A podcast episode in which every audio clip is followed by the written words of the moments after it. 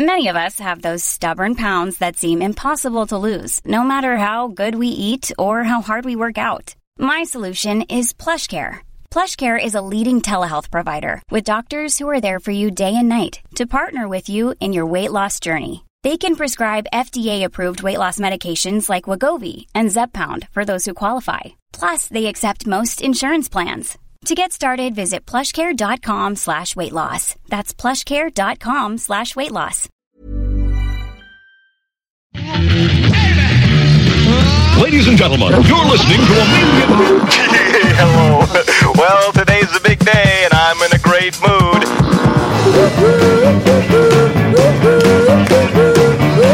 Hey, how you doing? I'm back in town. Guess where I was? You're never gonna believe it.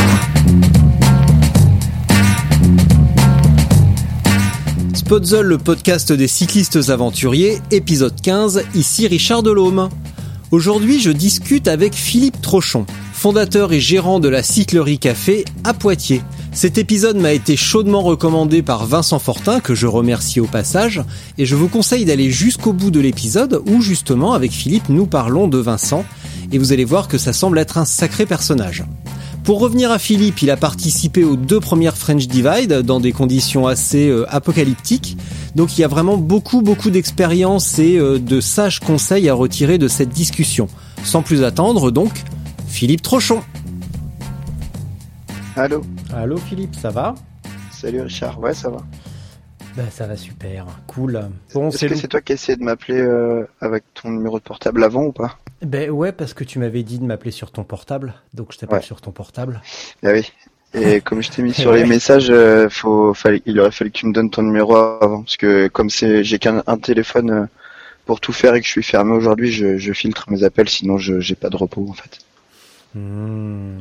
Je dois avoir même le mardi quand je suis fermé, je dois avoir une trentaine d'appels en absence et du coup je j'essaie de déconnecter un peu. Ouais ouais, j'essaie de déconnecter, sinon je, je pète un plomb.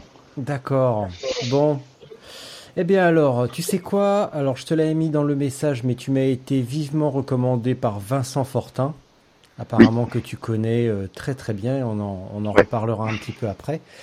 Mais avant ça, Philippe, parce que là tu m'as pris un petit peu au dépourvu, je t'avoue que j'ai pas eu le temps de trop préparer, et je vais en apprendre en même temps que tout le monde euh, sur toi. Qui es-tu? Que fais-tu? D'où viens-tu? Et où, habi- où habites-tu?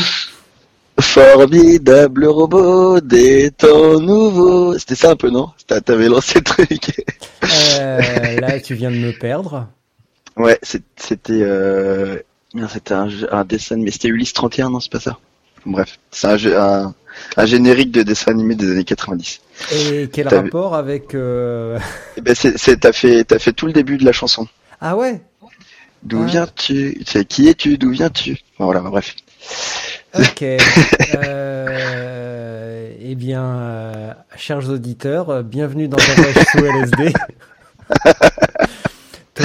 toi, qui Bon, prends de la non, plus- drogue, plus- bienvenue. Plus- non, pas du, pas du tout. Euh, non, je me fais, je me laisse souvent influencer par, par euh, ma culture et je dérive sur des blagues complètement loufoques et hasardeuses. Et les gens qui me connaissent le savent très bien. Et, euh, et voilà, je suis habitué à, à pas toujours, à être un petit peu décalé par moment.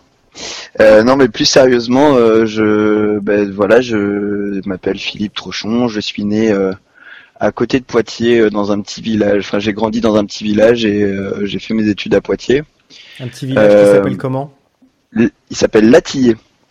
Ok. Latillé et c'est à euh, 20, euh, enfin une trentaine de kilomètres de, de Poitiers à l'ouest en fait entre Poitiers et Parthenay dans les. Deux-Sèvres. Voilà. Et du coup, euh, je suis limite, j'étais mis limitrophe entre Vienne et Deux-Sèvres.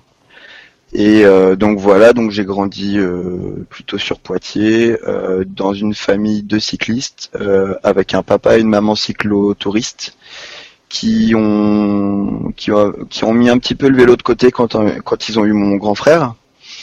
Et, euh, et puis mon grand frère étant atteint euh, d'asthme et de, de pas mal de maladies à la con, euh, asthme, eczéma, allergie, etc. Mhm. Il était un petit peu, euh, enfin c'était c'était pas évident euh, quand il était petit. Et un jour, un médecin lui a dit de qu'il fallait faire un sport de fond euh, pour remuscler ses poumons et pouvoir qu'il, enfin pour, pour qu'il puisse se défendre un, peu contre la- les maladies qui le qui était un petit peu lourde pour lui et du coup il- on lui a proposé euh, assez facilement natation ou vélo. Et donc il s'est mis à faire du vélo. Voilà, c'était c'était un peu le déclenchement du truc. Mes parents ont donc repris leur vélo et moi je suis né à peu près à ce moment-là, un petit peu avant. Donc j'ai baigné tout de suite dans dans un environnement vélo. Euh, mon père était mécanicien euh, quand j'étais petit, il était mécanicien vélo, euh, moto, mobilette, tondeuse, enfin tous ces trucs-là. Mhm. Et, donc voilà, mon grand frère lui a, suivi, enfin les deux sont très très manuels. Et donc du coup mon grand frère a suivi ses études de, de, mécanique. Donc il était lui aussi mécanicien à la base, enfin mécanicien de métier. Bon, après, il a, par, euh, je dirais, euh, par contrainte de, marché ou autre, il a, il a travaillé, dans, il travaille dans un autre domaine, mais euh, toujours resté dans le vélo. Donc, enfin, d'abord randonnée en famille quand j'avais à partir de mes 5 ans, donc tu veux randonnée VTT. Donc ça a commencé très tôt. et puis compétition à partir de 7 ans en VTT. Donc j'ai fait comme pas mal de jeunes, j'ai fait un petit peu ce qui, enfin, ce qui s'appelle les TRJV. Donc c'est du VTT où en gros sur une journée on fait du trial. Enfin il y a une manche de trial, une manche de descente, une manche de cross-country et une manche d'orientation ou autre en fonction de, des, épreuves. Et euh, donc voilà, j'ai fait ça une partie de mon enfance. Euh, quand j'étais ado, j'ai commencé à faire un petit peu de route en plus du VTT. Euh, je devais avoir 13 ans ou 14 ans. Après, j'ai commencé, en plus du VTT puis de la route, j'ai rajouté le cyclocross. Donc j'ai fait, je faisais les trois disciplines euh, toute l'année sans vraiment trop me prendre la tête et sans vraiment m'entraîner. C'était vraiment par plaisir. Euh, voilà, j'y allais quand j'avais envie et puis pas trop de contraintes.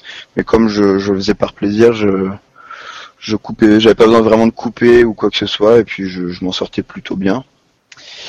Et puis, euh, puis voilà, après j'ai grandi, j'ai fait d'autres trucs, j'ai commencé à travailler moi aussi dans le vélo, mais plutôt par le biais commercial euh, d'abord.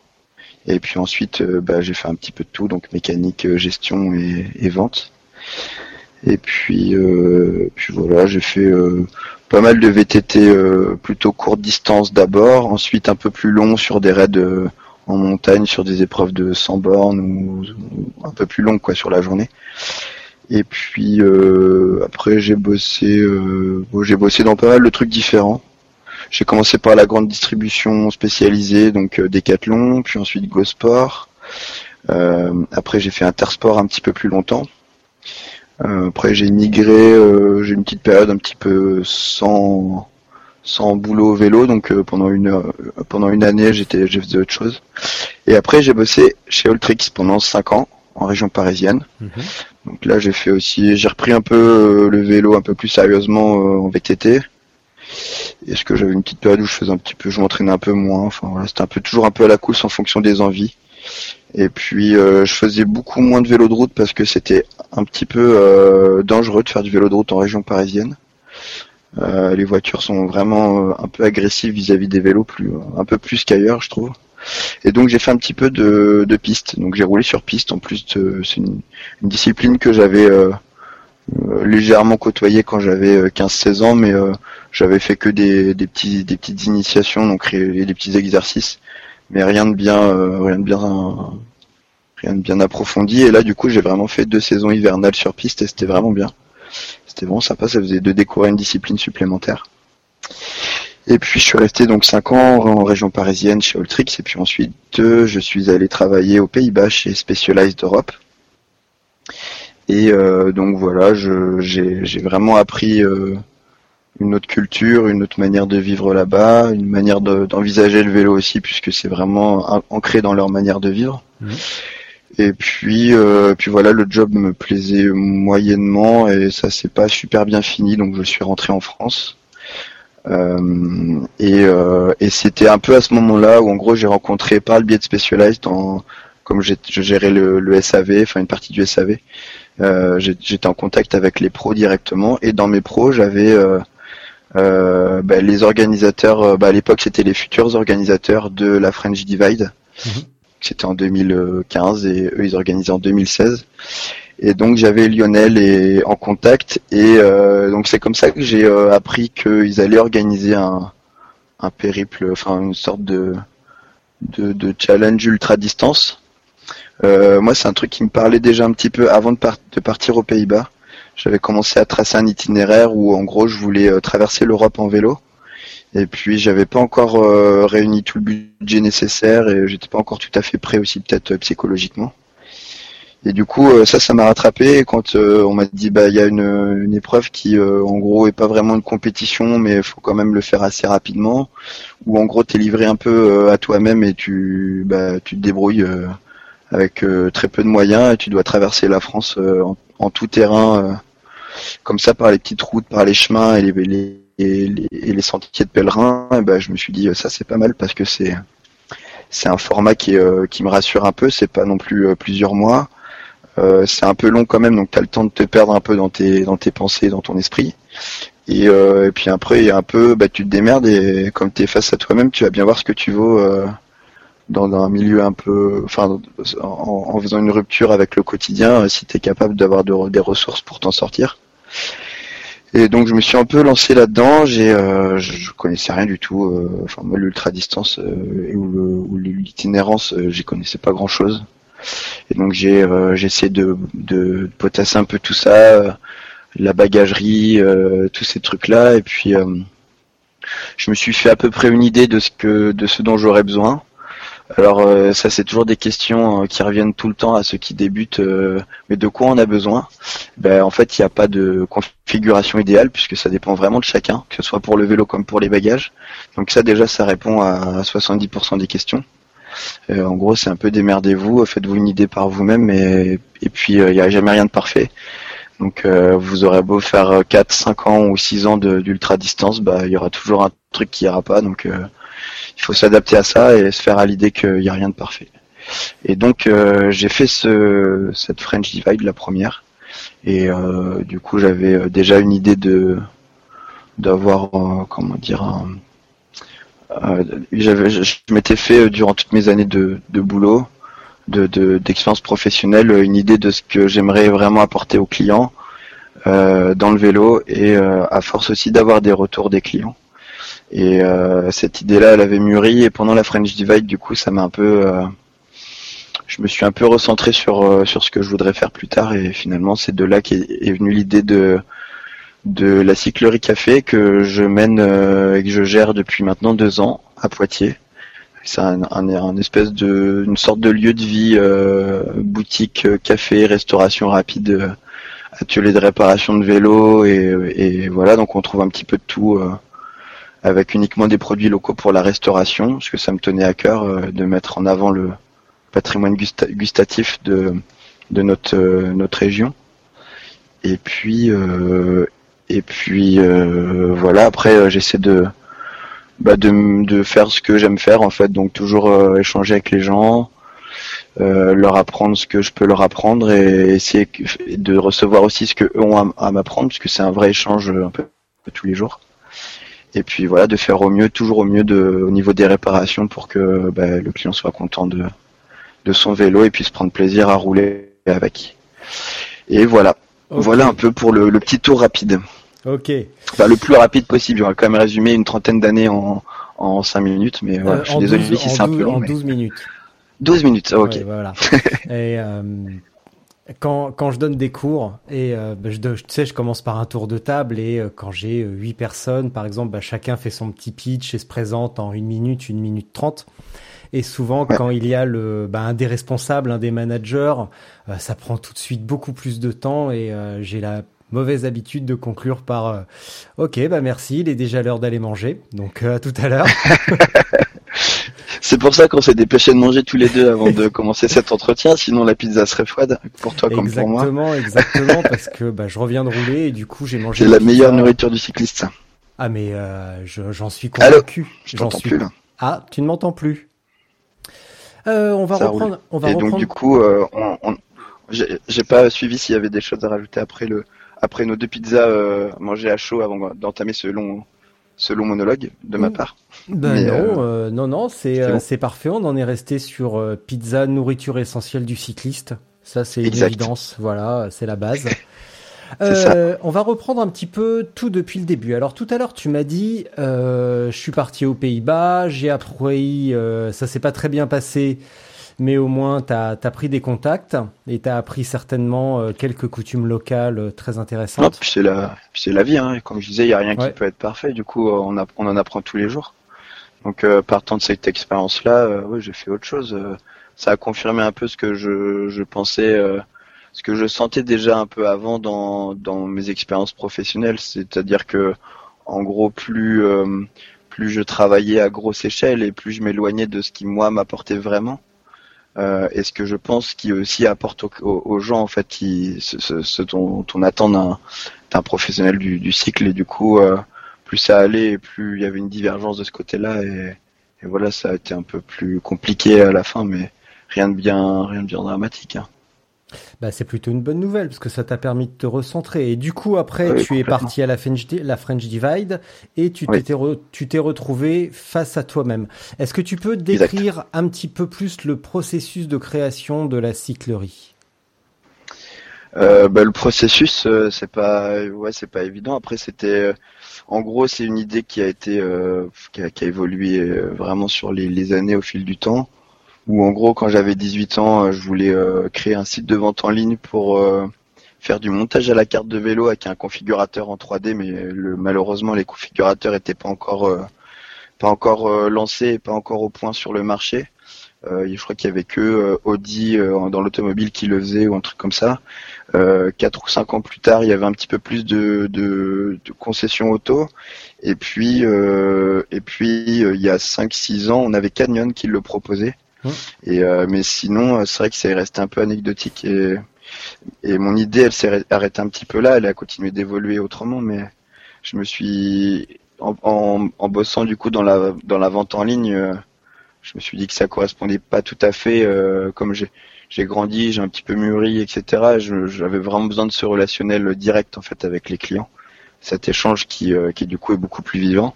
Et du coup, la vente en ligne, euh, ouais, c'est sympa à un moment, mais euh, ça va, ça me convenait pas non plus, quoi.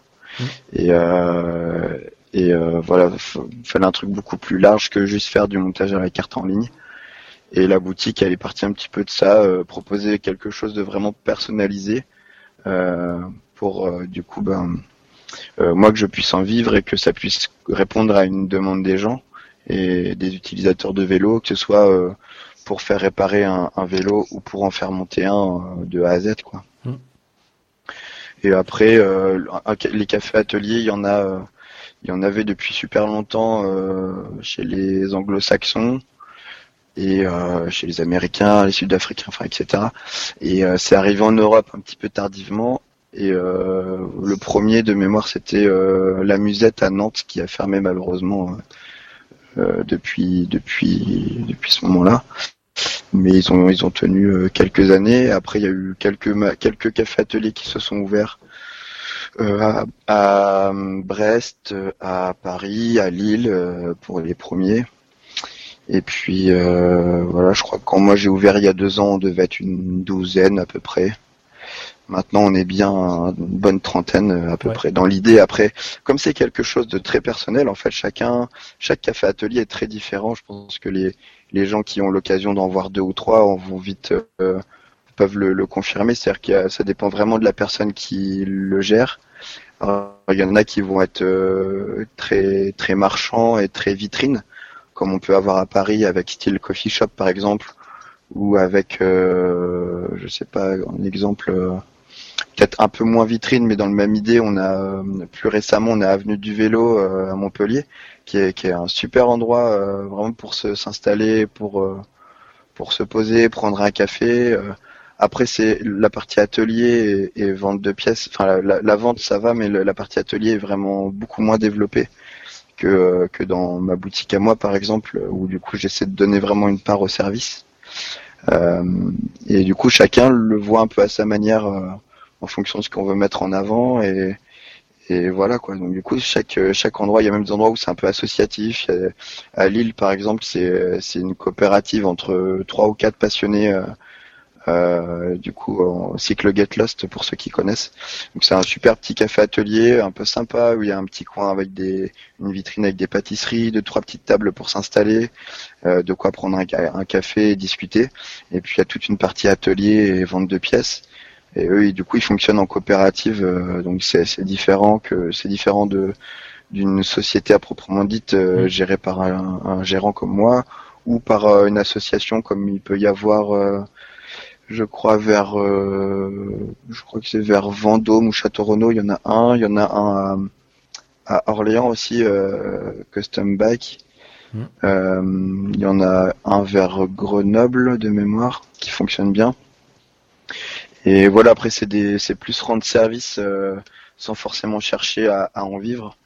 Donc après c'est différent quoi, c'est pas du tout la même manière de penser et on ne trouve pas les mêmes choses non plus quoi. C'est un peu plus limité euh, comme euh, comme endroit. on peut parler vraiment de la, de la mise en place du projet parce que bah, ça reste une création d'entreprise, donc sauf si c'est vraiment opaque et que tu veux pas en parler, dans ce cas-là, je couvre cette partie-là. Il y a aucun problème, je comprends.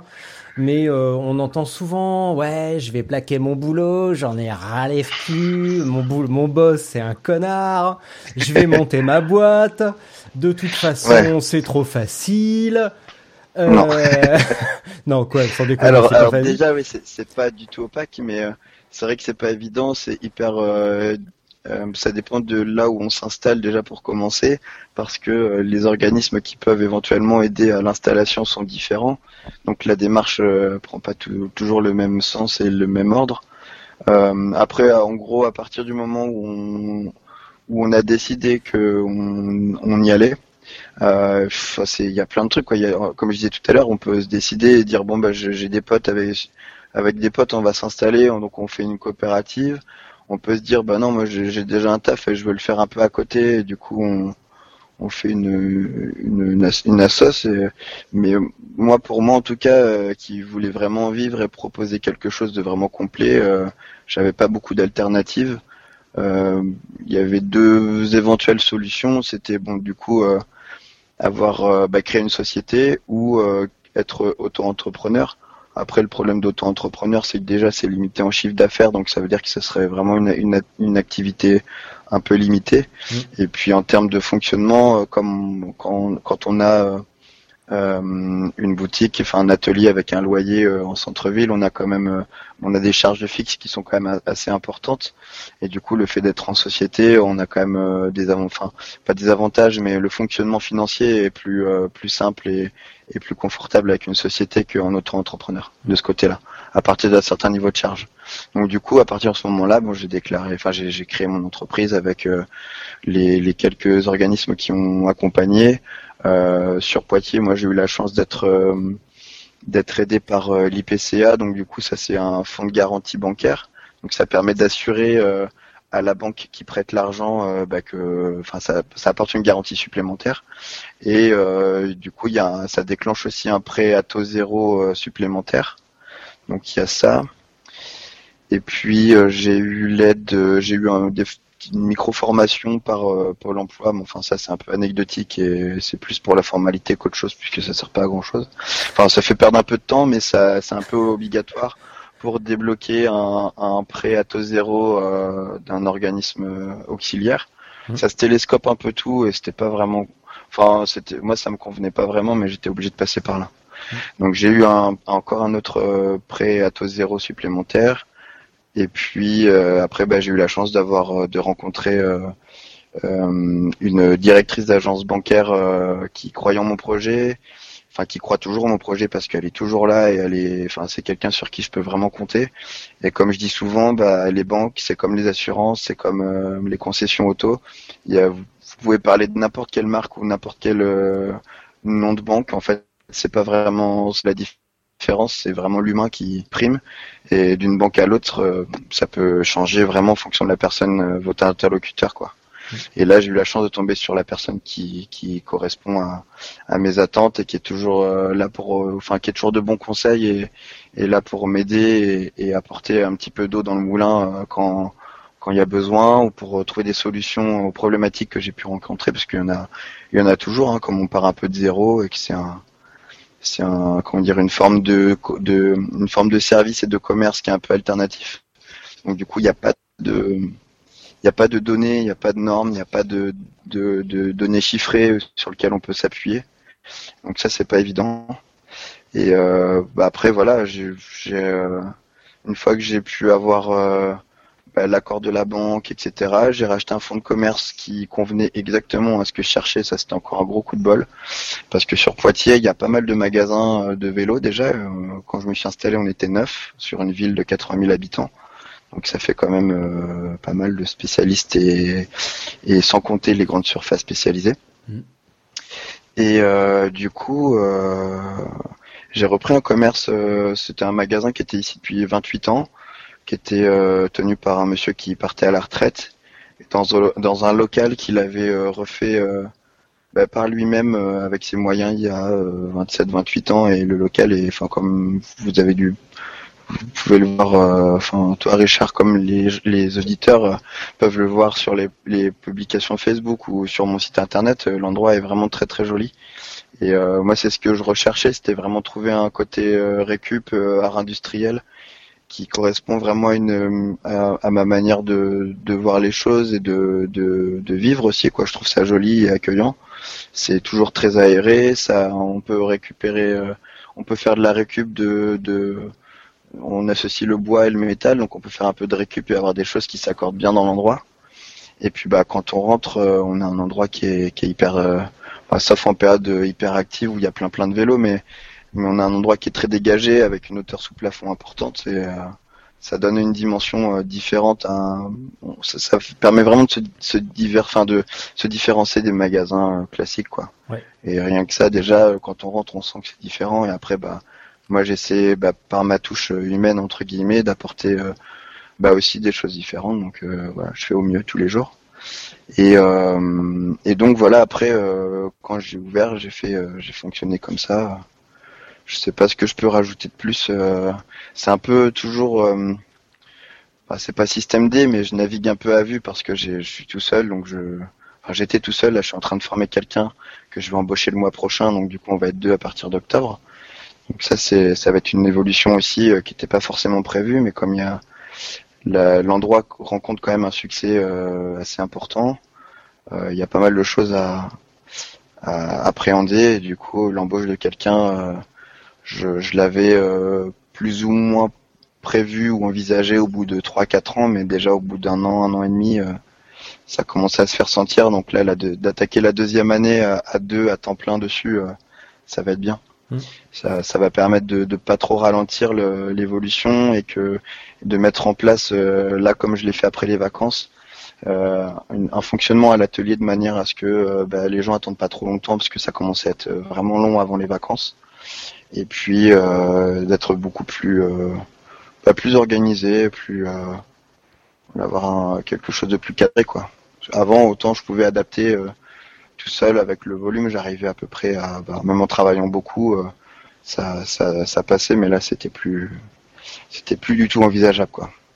Je reviens un petit instant sur Pôle Emploi parce que euh, il y a jusqu'à il y a deux ans et demi, avant de, de me lancer dans, dans Spotzel et de, relancer ce podcast il y a quelques semaines, euh, j'avais un podcast sur la création d'entreprises et plutôt sur les startups et beaucoup de fondateurs me disaient euh, tu sais, le premier, euh, le premier, euh, le premier, pas comment. pas fournisseur, mais sponsor, on va dire, des startups en France, c'est Pôle Emploi. Et toi, quand, bah ouais, parce que souvent les mecs avaient un bon job à côté. Enfin, ils avaient un bon job, ils arrêtaient, ils se retrouvaient avec une enveloppe Pôle Emploi conséquente. Sauf que toi, euh, t'étais au T'étais aux Pays-Bas et euh, jusqu'à moi jusqu'à 2012, euh, je travaillais en Suisse et je suis revenu en France et j'ai quand même touché au Pôle Emploi. Et toi, comment tu as fait? Bah ouais, moi aussi, mais alors après c'était pas forcément euh, dû aux Pays-Bas, c'était j'ai quand même travaillé pendant je crois que c'était pendant 12 ans presque non-stop. du coup, j'avais quand même acquis acquérir pas mal de droits Pôle Emploi. Mhm. Après, euh, oui, en travaillant, euh, j'ai travaillé neuf mois aux Pays-Bas, donc ça m'a permis de rallonger un tout petit peu mes droits Pôle Emploi euh, en plus. Ouais.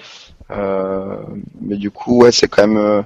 c'était c'était très compliqué pour eux parce qu'ils avaient l'air un peu dépassés par le, la situation et qu'on ne savaient pas trop comment faire pour récupérer. alors quand je leur ai fourni mon contrat de travail et tous mes mes documents de mes documents officiels en néerlandais ça a été un peu compliqué. Les pauvres. ils, ont, ils ont pas su quoi faire avec. Ils me demandent des documents, je leur fournis euh, en disant ben voilà, vous me demandez ça, c'est ça. Et là ils disent ah oui mais euh, vous l'avez pas en français. Je dis ben non, je, je travaille aux Pays-Bas et c'était un contrat un contrat anglais. Et du coup c'était un peu enfin américain et du coup c'était soit enfin c'était ça c'était régi par le l'économie du pays donc euh, je l'ai pas en d'autres langues que néerlandais ou anglais. Et euh, du coup, là, sur ces documents-là particulièrement, il y avait que néerlandais. Donc ça a été un peu. Euh, ouais, ils ont réussi à se débrouiller. Ça a pris un peu plus de temps, mais ils ont fini par se débrouiller et à me rajouter quelques droits supplémentaires. Je crois que j'ai dû, ça a dû me faire deux mois de plus euh, à la fin, deux ou trois mois de plus. Donc voilà. J'ai oublié le nom spécifique, mais il y a une, il y a, il y a un fonds d'aide à la création d'entreprises lorsqu'on bénéficie de, euh. Ouais, voilà, l'ACRE. C'est l'ACRE, ouais. Voilà. Tu, euh, en as bénéficié ou pas? Oui. Ouais. Euh, attends, l'ACRE, non après, euh, en fait, l'ACRE, on a, il y a deux possibilités. Euh, soit on, soit on rajoute sur le, sur les indemnités Pôle Emploi, ou soit on les débloque qu'à la fin pour avoir un capital. Enfin, je sais plus trop comment c'était, mais il y avait deux solutions possibles. Et du coup, euh, moi, j'avais besoin de rallonger un peu ma période d'indemnité, donc du coup, j'avais fait comme ça. Donc, si on résume, euh, tu as vécu avec ton allocation Pôle emploi en même temps que tu as démarré la cyclerie, ce qui t'a permis de pas assécher la trésorerie. Alors, c'était deux choses. Euh, j'ai commencé euh, parce que ça se crée pas comme ça une entreprise et du coup en rentrant des Pays-Bas, je suis resté à peu près. J'ai créé l'entreprise sur à peu près un an, un an et demi. en gros, en fait, j'ai créé en un an. Mmh mais euh, j'étais euh, rentré six mois avant. Donc en gros, je suis rentré euh, en mars-avril, je crois, des Pays-Bas, et j'ai commencé les démarches de création en octobre. Donc pendant six mois, bon, il y a eu la French Divide entre temps, et donc en octobre, j'ai démarré officiellement toutes les démarches administratives, etc. Et en octobre 2017, donc suivant, j'ai ouvert la cyclerie officiellement. Donc tout seul, en tout seul à plein temps, en faisant toutes les formations, toutes les démarches, les permis d'exploitation pour pouvoir vendre de la nourriture, euh, gérer tout ce qui est licence petite restauration pour démarrer avec l'alcool, etc. Euh, tous ces trucs-là, en fait, c'est ça, ça, prend du temps. Et comme moi, j'étais à plein temps, donc à chaque fois qu'on me proposait un rendez-vous, bah, j'y allais, j'étais dispo. Donc je, je redécalais jamais rien, j'y allais direct aux premières, premières propositions, donc ça me permettait déjà d'être réactif et que ça me prenne pas trop de temps. Euh, mais Pôle Emploi, eux, c'était un peu compliqué parce qu'ils me proposaient des, rendez-vous de formation tous les deux mois, donc je perdais euh, un mois, un mois et demi à chaque fois mmh. entre mais les questionnements que je pouvais avoir, fallait que j'attende le rendez-vous suivant. bref, c'était un peu c'était un peu compliqué quoi. Qu'est-ce qui a été le plus dur, la French Divide ou les démarches administratives? Ah, moi c'est l'administratif, hein, j'aime pas ça. En fait, on est dans un pays où tout est régi par les par les dossiers Serfa et franchement, il y a un jour où il faudra comprendre qu'on peut pas avancer comme ça quoi. Il mm. faut, faut faire autrement, faut faut dématérialiser, il faut, il faut simplifier tout ça. Euh, on est, on est à la bourse sur tellement de choses. Euh, enfin, mm. c'est, tout est compliqué. Euh, quand je vois aux Pays-Bas, c'est, c'est, alors, c'est une économie différente, c'est une population qui est beaucoup plus, beaucoup moins dense en, termes de temps de superficie, mais en termes de densité de population. Mm. Mais là-bas, la vie, elle est facile. Hein, c'est, il y a un numéro par personne. Avec ce même numéro-là, on va à la pharmacie, on va chez le docteur, on paye les amendes, on s'enregistre auprès de la mairie, on va au travail. Enfin, c'est un seul numéro euh, partout. Alors que nous, on a un numéro de sécu, un numéro de carte d'identité, un numéro de ceci, un numéro de cela. Enfin, c'est tout est compliqué. Et, un dossier Serfa euh, pour le moindre truc. Euh, par exemple, pour ouvrir le, j'ai dû remplir 5 ou 6 dossiers Serfa pour ouvrir la boutique. ils, ils font entre 6 et 14 pages. Euh, pour le moindre petit truc, par exemple, euh, il faut faire un dossier SERFA pour avoir le droit de poser un chevalet devant la boutique, donc sur le trottoir. Il faut faire un autre dossier SERFA pour euh, avoir le droit de poser une enseigne sur le mur. donc ce dossier SERFA, c'était le plus lourd en plus parce qu'il faut donner la taille de l'enseigne, l'épaisseur, la source lumineuse, la puissance de la source lumineuse, la couleur de l'enseigne, combien il a de face, enfin tous ces trucs-là en détail. Comment c'est fixé, euh, combien ça pèse, enfin tous ces, ces trucs, combien euh, combien de temps je l'allume par jour.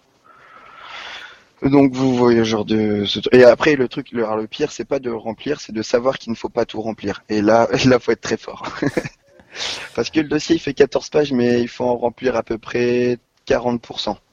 Euh, Mhm. Le reste si on remplit ça met le dossier un peu en erreur et du coup ils le mettent sur une autre pile et ça prend plus de temps. Bah oui. Donc là, euh, au début, ça m'a fait un peu peur. J'ai perdu pas mal de temps. J'ai fini par euh, me faire un peu bousculer par le par le la personne en charge de, du dossier à la ville de Poitiers, qui du coup est venu me voir plusieurs fois, me relancer. Euh, bon, c'est pas facile parce que je dois être partout, donc j'ai- j'ai pris pas mal de temps malheureusement. Et euh, j'ai fini par m'y mettre et avec euh, avec son soutien, et je le remercie parce que c'était c'était pas évident de, de savoir vraiment tout ce qu'il fallait indiquer. Et donc euh, il m'a pas mal aidé, guidé, il me dit bah ça il faut remplir, ça il faut remplir, ça on laisse tomber, ça il faut pas faire, ça on remplit, ça on remplit, ça on remplit pas. Bref, du coup au final j'ai fini par faire mon dossier et euh, et euh, voilà, j'ai je me suis mis à jour euh, un peu sur le tard sur ce point-là par exemple, mais c'est vrai que c'est pas c'est pas évident d'être partout au four et au moulin, gérer la compta, les commandes, l'accueil client, euh, essayer de gérer les réseaux sociaux, les appels téléphoniques, les gens qui me passent des commandes par message Facebook, par mail, par message sur le site internet. Enfin, c'est c'est vraiment euh, une usine à gaz quoi. Et c'est vrai que c'est pas évident. On est dans une, une société où on fonctionne beaucoup par euh, par euh, contact multimédia, mais il n'y a rien de canalisé ou de. Enfin, pour l'instant, il n'y a rien encore de. Il y a, rien qui cent- centralise tout ça. Et pour l'instant, je suis un peu. Ça m'est arrivé d'être un peu débordé quoi. Donc là, comme là aujourd'hui, on est mardi, euh, je, je suis passé, euh, j'ai passé une, une heure à peu près à la boutique tout à l'heure, euh, avec la boutique fermée pour ranger deux ou trois documents, mais même en restant une heure, euh, il y a toujours des personnes qui voient quelqu'un qui essaie d'arracher la porte pour rentrer, mais même même si le panneau fermé est devant leurs yeux, euh, ça c'est pas assez gros, ou je, je suppose qu'ils voient quelqu'un et, du coup ça leur donne pas envie de lire. Et donc du coup c'est jamais facile quoi. Et euh, bah pareil le téléphone comme j'ai pour l'instant j'ai qu'un téléphone mais je pense que je vais essayer de trouver la solution à, à ça. Euh, Je, le mardi j'ai une trentaine d'appels en absence sur mon, mon téléphone donc quand j'ai des copains qui veulent me joindre euh, faut essayer de me prévenir un peu à l'avance pour que je me rende dispo. Euh, tu distribues quelle marque? Oui, oui, je Ah, t'entends. euh. Moi, je t'entends parfaitement bien. Il y a eu un petit moment de coupure, mais on a compris que ton téléphone était débordé et que tes potes n'arrivaient pas à te joindre forcément. Ok. Ça, on a- tout le monde a compris. Euh, tu distribues quelle marque à la boutique? Et on arrêtera, euh, on arrêtera là-dessus. Pour la boutique, on passera sur la sur la Divide, euh, sur ton sur ton vélo. Ah ouais. Ok. Ok. En marque, j'ai commencé à fonctionner avec avec Breezer et Fuji et surtout avec Kona. Ouais. Euh, Kona qui euh, qui a su s'adapter un petit peu à, à ma proposition. Euh, pas mal de marques sur le marché fonctionnent encore avec des avec des implantations. Donc en gros, il faut que le, le revendeur s'engage à, à acheter tant de tant de vélos. Donc par exemple, euh, je sais pas, on va dire, bah, il faut commander 30 000 euros de vélos pour avoir le droit d'être vendeur de la marque. Donc pour une petite boutique qui démarre, c'est pas forcément facile. Même pour les grosses boutiques, ça les alourdit vraiment et ça leur ça pèse beaucoup dans leur fonctionnement. C'est ce, c'est ce qu'on peut constater au jour d'aujourd'hui, c'est que bah, il y a pas mal de boutiques qui ferment à cause de ça. C'est que les marques veulent toujours en mettre plus dans, en stock. Et la trésor fait que bah ouais, ça fait des défauts de paiement sur euh, sur ça. Et alors quand c'est euh, 2, 3, 4 000 euros, ça va, mais sur les grosses boutiques, c'est plutôt à coût de, de 40, 50 000 euros en retard et, et ça fait un peu plus mal que, que ça en termes de volume. Mhm. Donc c'est vrai que c'est pas évident et Kona a su s'adapter à, à ma proposition et du coup euh, m'a pas imposé de, de, de minimum ou quoi que ce soit. Ils m'ont dit bah écoute, euh, euh, essaie de voir ce que tu prévois de faire et puis on s'adaptera en fonction de ce que, de ce que tu feras en, en réel. Et voilà, il y a pas, t'as pas de minimum pour démarrer. Et on, voilà, on va, on va, on va aviser en fonction quoi. Donc ça a commencé comme ça. Ils ont été vraiment cool.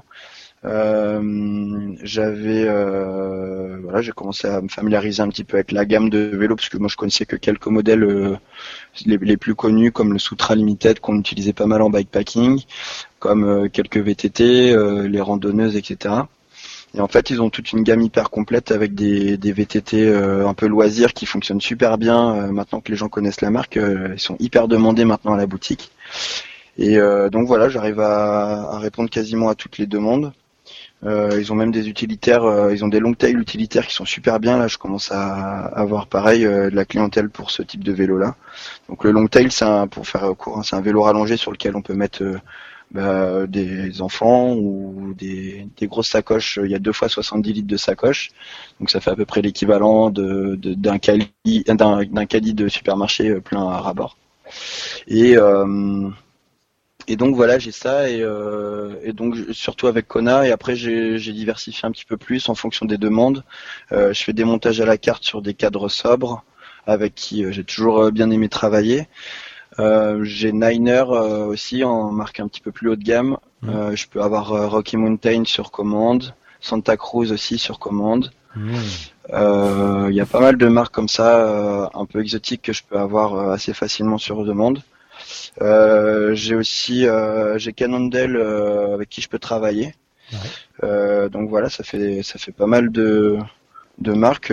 j'ai eu pendant un moment j'avais Grandville en vélo électrique mais du coup la, leur manière de travailler commercialement parlant ça fonctionnait pas très bien donc j'ai remplacé par euh, Starway et Vinora en vélo électrique et pareil pour les trekking j'ai rajouté Vinora là depuis cette année euh, Vinora qui est un grossiste de pièces euh, à la base un grossiste allemand et qui a une marque de vélo une marque de vélo globale en fait qui est hyper bien faite qui c'est bien monté c'est bien soigné c'est pas très cher euh, et, voilà, on a des vélos trekking et vélos électriques euh, vraiment intéressants. Bien, la transition a été faite de manière fort habile euh, de ta part. tu vas nous parler maintenant de ta French Divide que tu as faite sur un sobre versatile. Et la semaine dernière, j'ai bah, quand même un petit peu fouillé ton Facebook. J'ai vu que tu, tu pavanais avec ton nouveau moyeu Dynamo. Est-ce que tu peux me parler un petit peu de tout ça? Ouais, bah ça, ça fait partie des choses que j'ai appréhendées en m'engageant sur la French Divide, de tous ces systèmes qui permettent de, enfin tout ce qui est bagagerie, équipement, euh, dynamo, solution USB pour euh, bah, gagner en autonomie et, être euh, un peu, comment dire, être moins obligé de s'arrêter, donc gagner un petit peu de temps et être un peu plus tranquille d'esprit aussi. Et donc effectivement, euh, je, connaissais Sobre déjà un petit peu avant parce que je, travaillais euh, quand je travaillais chez Alltrix, euh, on, était revendeur Sobre. Donc comme j'étais acheteur et que c'est moi qui gérais le compte Sobre, j'avais déjà des contacts à l'époque avec Laurent et Christophe. Et du coup maintenant il y a que Laurent et, voilà on, le contact et passe très très bien parce que Laurent est passionné de vélo et on s'entend super bien là-dessus. Donc j'ai, il m'a aidé donc du coup première année je me suis lancé avec un versatile, je me disais que le euh, comme je suis vététiste de nature, euh, je me disais que je, je, devais avoir un bagage technique suffisant, euh, un bagage technique minimum suffisant pour m'engager avec un gravel les parties un petit peu délicates, je devrais arriver à les passer sans trop d'encombre. Et après, ça me permettait éventuellement de, de, récupérer un peu d'énergie sur les parties roulantes avec un vélo qui, qui roule un peu plus facilement. Et donc je me suis lancé sur la première French Divide avec un versatile que j'ai équipé euh, du coup avec euh, une roue avant à dynamo, euh, avec un Moyeson et qui était monté par Top Wheels, avec qui je travaille aussi depuis très longtemps. C'est un ami. voilà, c'est beaucoup l'humain, toujours l'humain est au, centre de bah, de ce que je fais. Hein, donc c'est des questions d'affinité, de, passion et, de réponse à la demande aussi. Et donc du coup, montage d'une roue avant à dynamo avec un plug USB Supernova euh, et, donc voilà, j'ai, euh, je me suis monté un gravel euh, un versatile avec des pneus Maxis Rambler en 40 mm, une selle Brooks. voilà, donc je partais un peu à l'inconnu parce que la selle Brooks, bah, j'avais jamais roulé avec. Un gravel, j'en ai jamais eu. je roulais avec des vélos de cyclocross, mais avec des pneus de 33 et un vélo à 8 kg, c'est pas tout à fait la même chose. Mmh. Et donc là, je passais sur un versatile en acier. je devais être à 10 kg 5 à nu. Euh, avec une roue haut arrière et la roue dynamo devant. Euh, bah là, c'est le Brooks en cuir euh, qui pèse qui pèse son poids, mais qui pèse aussi son poids en termes d'apport de, confort. Ça c'est ça c'est incontournable. Et du coup, je suis parti comme ça avec une selle neuve, un cuissard à sauce tout neuf parce que j'en avais un qui me qui me satisfait plein, qui me satisfaisait pleinement, mais qui était un petit peu usé et qui surtout avait des bretelles. Et je m'étais dit que je me serais bien un cuissard sans bretelles pour voyager. Je trouvais ça un peu plus commode pour euh, s'habiller, se déshabiller, par exemple. On n'est pas obligé de tout enlever à chaque fois. Mhm. Euh, et puis pour aller aux toilettes un peu n'importe où, n'importe comment, on gagne beaucoup de temps. Donc voilà, de, Surtout quand toujours un peu dé- couvert. Ouais, c'est ça. euh, quand on part le matin avec le- les manchettes, le maillot, plus le coupe-vent par-dessus, si en plus faut tout enlever pour euh, tomber les bretelles et pouvoir aller faire pipi dans les bois ou voilà quoi, c'est c'est toujours un peu plus embêtant. Et euh, donc le l'effet qui se coule du cuissard sans bretelles, c'est que quand il fait super chaud, comme ça a été le cas en 2016, quand on monte un, col en pleine chaleur à 8, 7, 8 km heure, et qu'on n'a pas beaucoup d'air, et ben quand on dézippe le maillot devant, on a tout l'air qui remonte dans le bas du dos et comme on n'est pas couvert par le par les bretelles, ça refroidit super vite le corps et ça c'est trop bien. Et, du coup maintenant j'utilise même mon cuissard sans bretelles pour euh, faire des compétitions de VTT et ça ne me dérange pas du tout. Bien au contraire. Donc voilà, c'est assez cool, c'est une bonne découverte. Après euh, après bah pareil, il y a navigation GPS, donc il fallait un GPS euh, qui permette de naviguer à peu près confortablement. Euh, donc bah, j'avais un Garmin. première année, j'avais un Nitrex à pile. Euh, j'ai pas j'ai pas su trop bien l'utiliser. Euh, Alors, il était hyper euh, confortable au niveau de la de l'écran, au niveau de la vision. Par contre, au niveau de l'énergie et de l'autonomie, j'ai pas su le paramétrer correctement. Et du coup, j'ai dépensé un budget monstre en changement de pile. Et ça m'a mis parfois dans des situations un peu délicates où j'avais plus de piles, euh, plus de village à portée de main et plus de batterie. Et là, là, on peut plus avancer quoi. Sans trajet GPS, on sait plus trop où aller. Mm. Euh, bon, je m'en suis sorti. Hein, c'est, je, suis, je suis, je suis entier et je me suis pas perdu euh, rapidement. Mais euh, c'est vrai que c'était sur le moment, c'était pas forcément grave. donc euh, ça va. Non, non, non, j'ai j'ai réussi à, à retrouver des piles au fond de mon sac euh, pour faire euh, 30-40 km jusqu'au jusqu'avec des, des piles qui étaient pas tout à fait vides et qui euh, m'ont permis d'aller jusqu'au village suivant et pour refaire le plein de piles. Voilà. Tu tu t'es prépa là à t'écouter, euh, tu t'es engagé sur la French Divide, t'as bricolé un vélo euh, que tu pensais fiable ou qu'il Ouais. a qu'il l'a été. Euh, Tu t'es tu roulais un petit peu à l'époque, tu t'es pas préparé spécifiquement. Tu en- et au niveau du couchage, tu t'es organisé comment? Donc préparation et couchage? Ouais, alors du coup, la, la première, euh, pour parler de la préparation, effectivement, euh, je confirme, je me suis pas préparé euh, du tout, contrairement à la plupart des, des autres qui passent euh, euh, un an ou deux ans en disant ah je suis pas encore prêt, euh, je me prépare pour l'année prochaine. Moi, je me suis pris bah, trois ou quatre mois avant en me disant bon, faut que j'achète un peu de matos pour pouvoir y aller. Euh, j'avais fait un projet participatif qui a plutôt bien fonctionné avec mon entourage et du coup tout le monde a mis euh, un petit euh, des petites pièces pour que je puisse euh, acheter du matos de qualité. Donc j'avais un, un duvet, j'avais un duvet, un Nemo, enfin que j'ai toujours d'ailleurs, un Nemo Moonlight, donc je peux dormir dehors, et un, un matelas Nemo aussi qui se glisse dans le dans le sac de couchage. Du coup, euh, le matelas isole du sol, et par dessus j'ai juste mon duvet sur le dessus qui est fait avec de la plume euh, hydrofugée, donc là je suis au sec et au chaud. Et le fait d'avoir le matelas glissé dans le compartiment du duvet, ça évite que le duvet s'enroule autour de nous et que voilà, enfin, on- en gros on reste à plat comme dans un lit bien ficelé. Donc on est vraiment bien. Et, et donc euh, ça c'était le, le premier euh, truc. Et après euh, au niveau physique, euh, bah, je, je fais du VTT un peu toute l'année. euh, des, courses courtes, des courses un peu plus longues, des courses à étapes. euh, Je vais un peu au feeling. Euh, juste, euh, je crois, c'était trois semaines avant. mon vélo était fini de monter et du coup, je suis parti. j'ai essayé de faire un truc un peu plus long. Enfin, j'en ai fait deux trucs un peu longs. J'ai fait un truc en peloton sur route avec les cyclos de chez moi là, et on a fait un aller-retour euh, 170 km deux fois. Et en fait, quand ils m'ont vu arriver le matin avec mon gravel, avec mon plateau de 32 et ma petite et ma cassette de VTT derrière, euh, ils se sont demandé ce que je foutais là avec mes pneus, à- crampons. Et bah du coup après je leur ai vite euh, montré que j'avais ma place dans le peloton et même devant le peloton pour les emmener.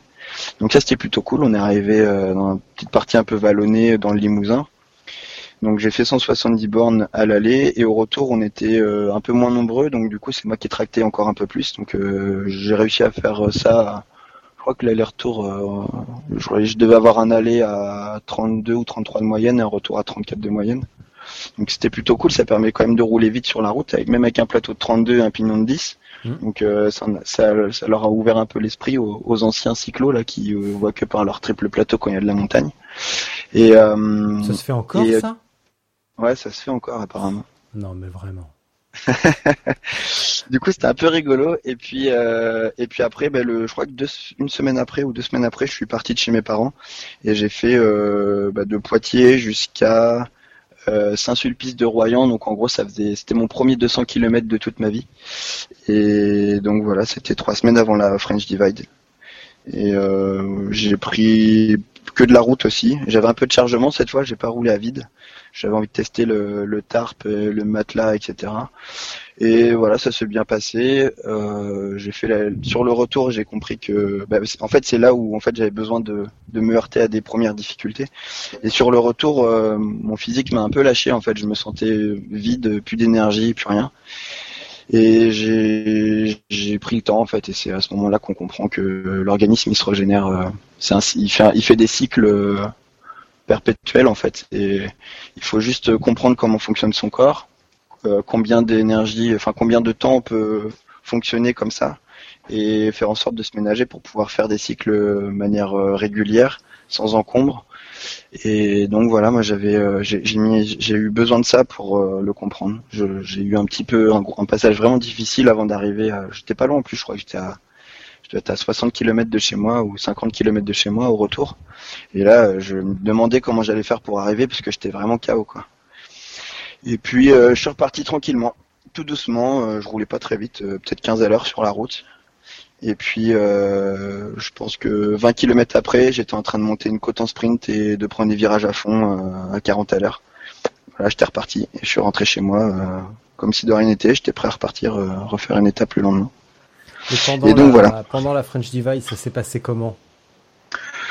Euh, bah, c'était euh, plein de plein d'aventures en fait. Comme euh, il y a plein de gens qui qualifient ça comme une course, mais en fait, bon, sur le papier, c'en est pas une, c'est un c'est un brevet. Mais beaucoup de gens parlent d'une course à travers la France. Moi, à chaque fois, je reprends les gens et je leur dis, bah, si vous vous l'appelez ça une course, ok, mais dites que c'est une course d'aventure parce que s'il n'y a pas d'aventure, il n'y a pas de course en fait. Et, c'est vraiment une course contre soi-même où on doit hum, toujours optimiser entre entre son confort, euh, la vitesse, euh, la découverte, les sensations qu'on a. Et du coup, il faut vraiment être à, à l'écoute de soi-même euh, tout le temps, en, en- vraiment tout le temps. Il y a des fois où j'ai, si j'ai envie de boire une bière, ben, je bois une bière. Si j'ai envie d'une deuxième, j'en bois une deuxième. Bon, je vais pas faire avec la troisième et la quatrième, mais si je veux manger gras, ben, je vais manger gras. Si je veux manger des légumes crus, je mange des légumes crus. Euh, si je veux m'arrêter, euh, manger des prunes dans un prunier, euh, dans un jardin à côté, ben, je, voilà, c'est vraiment euh, être libre et vraiment être à l'écoute de son corps. Et des- si on a envie de quelque chose, bah, il faut, euh, il faut y aller, quoi. Ça veut dire que le corps réclame un besoin en fruits ou en légumes crus ou voilà, c'est vraiment en fait, il faut les prendre comme des signes, euh, des signes, des besoins vitaux en fait. Et, et j'ai mis peut-être trois jours, euh, trois ou quatre jours à, à m'adapter à ça. En plus du sommeil, du coup, parce que moi je m'étais pas du tout préparé euh, au niveau sommeil. Je pensais que ça allait être un petit peu euh, euh, camping des flots bleus, quoi. Donc on se couche tôt, on se lève tard, tout va bien, 9 heures du matin. Euh, on va se prendre un petit thé puis on va repartir. Mais en fait non, les gars ils sont déjà sur le vélo depuis euh, 3h30, 4h du matin. Et euh, même si je m'étais arrêté en plutôt en bonne position la premier premier soir, le lendemain euh, je suis euh, je suis 20, enfin il y a 20 personnes qui m'ont qui m'étaient passées devant quoi. Donc bah, petit à petit j'ai je me suis adapté. Donc en gros on- moi j'ai compris qu'il fallait euh, quand on n'est pas entraîné pour écourter son sommeil ou travailler sur les cycles du sommeil, il faut. euh, moi, j'ai euh, j'ai fait en fonction de, de ma fatigue et, euh, et du comment dire de la nature, c'est-à-dire que quand je suis fatigué, quand j'étais trop fatigué le soir, je me couchais et le lendemain, je laissais le lever du jour me réveiller, donc souvent il était 5h30 à peu près. Et je me mettais en route quasiment aussitôt, euh, jusqu'à temps de trouver un premier café ouvert euh, vers 7h, euh, 7h, 7h15 dans les petits villages. Et du coup, je me faisais une bonne pause de trois quarts d'heure pour, euh, bah, pour manger. euh, si je trouvais une, une boulangerie à côté, je faisais un plein de boulangerie, j'allais au café, je prenais un grand café, puis un deuxième, et puis voilà, Une une fois que j'avais tout mangé. Euh, pas encore. Ah bah un petit peu après, à la Ouais. pause suivante. À 11h. Non, c'est vrai que c'était très drôle. En, en plus, il y a, il y a Céline euh, qui était une des, des trois personnes qui organisait la première euh, édition de la French Divide qui était chez moi là euh, ce week-end et qui du coup euh, me rappelait ce passage mémorable où au premier euh, point de contrôle, euh, au premier checkpoint à Reims de la première année, euh, on- les gens ils me connaissaient que par les réseaux sociaux où, j'avais pas forcément euh, euh, communiqué une image de qui j'étais réellement. Enfin, c'était un peu bizarre. Et du coup, je suis arrivé au premier point de contrôle, je devais être euh, peut-être 9 dixième, un truc comme ça. Et je m'arrête, je commence à discuter, boire une bière, euh, je mange un peu, je reprends une deuxième bière, euh, puis on discute, puis à un moment Céline me dit mais tu repars pas ou il se passe quoi? Je dis bah attends non, je reprends une bière, je discute avec les autres, c'est cool. Et en fait, je, je voyais les autres qui arrivaient, donc je discutais avec eux, donc j'étais content de revoir des nouvelles personnes. En fait, je me rendais pas compte qu'à chaque fois eux partaient et que moi je continuais euh, là tranquille. Et donc je, je suis reparti après euh, trois ou quatre pintes de bière euh, en direction du point de contrôle numéro 2. C'était un peu rigolo. Bon après je me suis un peu calmé quand même. Euh, Jusqu'à temps qu'il fasse vraiment très chaud et que la bière devienne plus un, moyen de se désaltérer et de couper avec les nombreux litres d'eau bu à la journée parce que c'était euh, c'était pas calculable. J'avais essayé fut un temps de calculer le, nombre de litres d'eau à la journée, on était euh, on était sur une base de une dizaine de litres d'eau par jour, Mhm. plus euh, un litre euh, un litre et un litre et demi de coca et à peu près autant de bière. Être à peu près quasiment 2 litres de bière par jour. C'était c'est incroyable, mais vraiment c'était c'était barge sur 3-4 jours là quand il faisait 50 degrés euh, dans le Lot-et-Garonne là c'était j'avais des cloques sur les oreilles tellement il faisait chaud. J'étais brûlé mais c'était fou hein. La première année c'était chaud euh, chaud brûlant et la deuxième année c'était euh, orage froid, j'ai fait une hypothermie euh, enfin c'était euh, pas du tout la même musique quoi. Comme quoi on peut faire euh, la même chose euh, une année sur l'autre et pas du tout euh, pas du tout rencontrer les mêmes difficultés euh, en fonction de la météo, en fonction de plein de choses. euh, C'est complètement différent, quoi. Maintenant, avec le, magasin, toutes tes obligations, le stress qui, qui va avec, on pourrait dire, tu, envisages de reprendre part à ce type d'épreuves ou même simplement des courses euh, gravel? Ou euh, vraiment tu as la tête ailleurs? Non, non, bah, en fait, euh, j'ai eu envie tout le temps, mais c'est vrai que j'ai, pas du tout le temps. le seul temps que je m'octroyais, c'était le mardi soir pour faire la sortie du mardi avec les copains. On fait une sortie VTT tous les mardis soirs, et du coup, c'était vraiment ma petite bouffée d'oxygène toutes les semaines. Et euh, je me prenais euh, du coup trois heures, euh, trois ou quatre heures par semaine euh, pour faire du VTT, discuter avec les copains et être un peu tranquille en dehors du vraiment de, des obligations. Mais tout le reste du temps, c'était presque H24 euh, la tête dans le guidon, quoi, vraiment. hein. Enfin, je faisais des heures. La première année, j'ai fait une, une année avec une moyenne à autour de 100, entre 100 et 105 heures semaine. Donc euh, il y avait des pics à plus de 120 heures et je dormais très peu. Je dormais deux heures par nuit, une heure par nuit. Enfin, c'était rien, quoi. Maintenant, c'est un peu plus calme. Donc maintenant qu'on va être deux, ça s'équilibre tout doucement, progressivement. Euh, bon, c'est encore des semaines à 60, euh, 60, 70 heures, mais c'est déjà un petit peu plus cool pour moi. Euh, après, oui, j'envisage, euh, je commence à pouvoir euh, envisager de, de prendre part à des événements euh, euh, un peu plus longue distance. Euh, je vais voir là sur 2020, j'aimerais bien en faire un. On va voir si je, je vais arriver à me dégager du temps. En faire un ou un, un, un petit peu plus long. Enfin, si j'arrive à faire à peu près une épreuve d'une semaine et une épreuve de deux trois jours, ça m'irait bien. Mais on va voir là. Il y a, c'est, c'est pareil, c'est pas évident de trouver euh, euh, l'épreuve qui va bien en fonction de la distance parce que ça veut dire que si ça s'organise dans un autre pays, il faut du, il y a du temps de trajet. Donc ça, ça me fait perdre du temps aussi pour euh, par rapport à la boutique. Ouais. Euh, si c'est en France, bah, pour l'instant, il n'y a pas beaucoup de choix. Euh, entre euh, ce qui est trop court, ce qui est trop. Alors la French Divide, je l'ai faite deux fois, donc je vais pas non plus la refaire euh, 50 fois.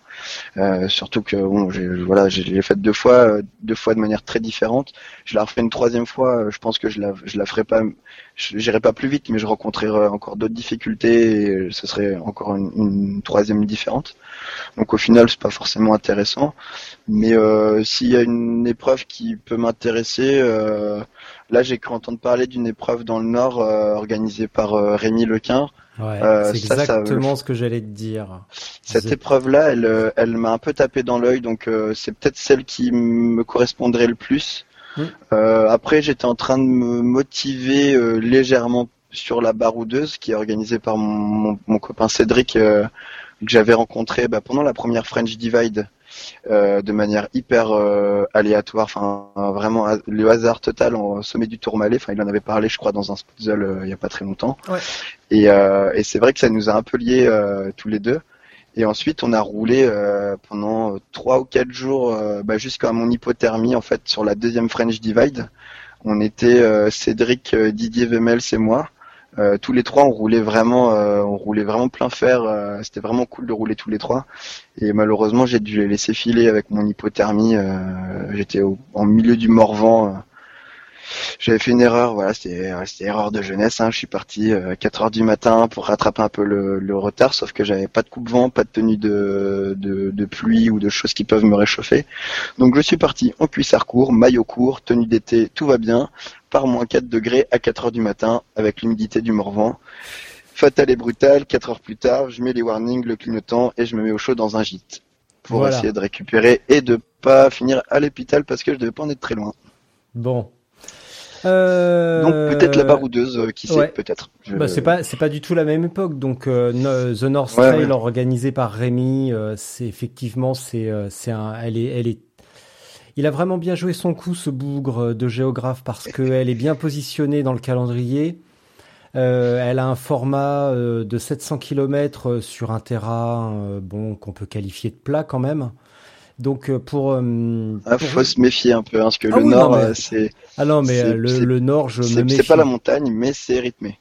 ouais ouais non mais le nord il y a je- des petites côtes, il y a des, il y a des, ouais, c'est pas toujours très plat. Je déteste le Nord et c'est terrible.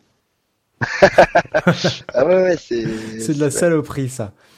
et, euh, et puis, bah, il y aura aussi euh, toutes les, euh, les petites épreuves type de la, de la, de la Gravel Trobresse que Fred va mettre en place. Donc, avec Ouais. plusieurs formats différents, ça, ça va être intéressant. Maintenant, tu vas me parler de Vincent Fortin, que tu as presque forcé, euh, m'a-t-il dit, avec un couteau sous la gorge. Apparemment, tu l'as menacé également de, de plein de choses, de faire un Ironman avec un pignon fixe. Ouais, c'est, en fait, Sadique. c'est- ça, ça fait partie des rencontres un peu rigolotes euh, que, que j'ai la chance d'avoir au magasin. Euh, j'avais entendu parler d'un d'un mec qui roulait en fixie, qui s'était euh, pointé sur une, une, une sortie cyclo euh, un peu rapide avec les avec les stars du coin là qui roulent très très fort. Et, euh, et le gars leur avait tenu tête euh, avec un fixie, avec une tenue complètement euh, à la cool et des poils aux pattes. Et du coup, euh, tout le monde l'a pris pour un débile au début, mais que au début parce qu'après, euh, après il a fait rire de monde. en fait, il est pour pour pour le décrire, il a un petit gabarit. Il est, euh, il, a, il est pas du tout athlétique euh, comme on peut s'imaginer un triathlète ou, quelqu'un qui est hyper affûté et tout. Il a un gabarit de quelqu'un de normal, mais il a une énergie intérieure qui est hyper intense. Enfin, je sais pas d'où il sort ça. Il a une force de cheval. Et, euh, et du coup, il est, ouais, il est musclé, mais il a du poil aux pattes. Il est petit, un peu trapu. euh, et, euh, et sur un vélo, il est hyper fort, quoi. Et du coup, euh, sur cette sortie dont je parlais, euh, il y avait un peloton, il devait être 40 ou 50 mecs, euh, et les, les stars locales, les deux trois là, s'échappent un peu. Et euh, tout le monde les laisse un peu partir parce que ça roule vraiment fort. C'est de l'ordre de 45-50 de moyenne pendant plusieurs kilomètres euh, pour creuser un peu l'écart. Et puis euh, Alors- après, euh, ça stabilise à 40-45 de moyenne. Pour être précis, Et les lui- stars locales, c'est euh, le peloton des cyclos, parce qu'à Poitiers, il y a quand même un petit pool d'excellents coureurs sur route. Il y a même pas très loin de chez toi un ex-pro euh, qui marchait bien, si, euh, si je me souviens bien. Euh, Tu histoire parles de Médéric, je suppose? Ah non. Non.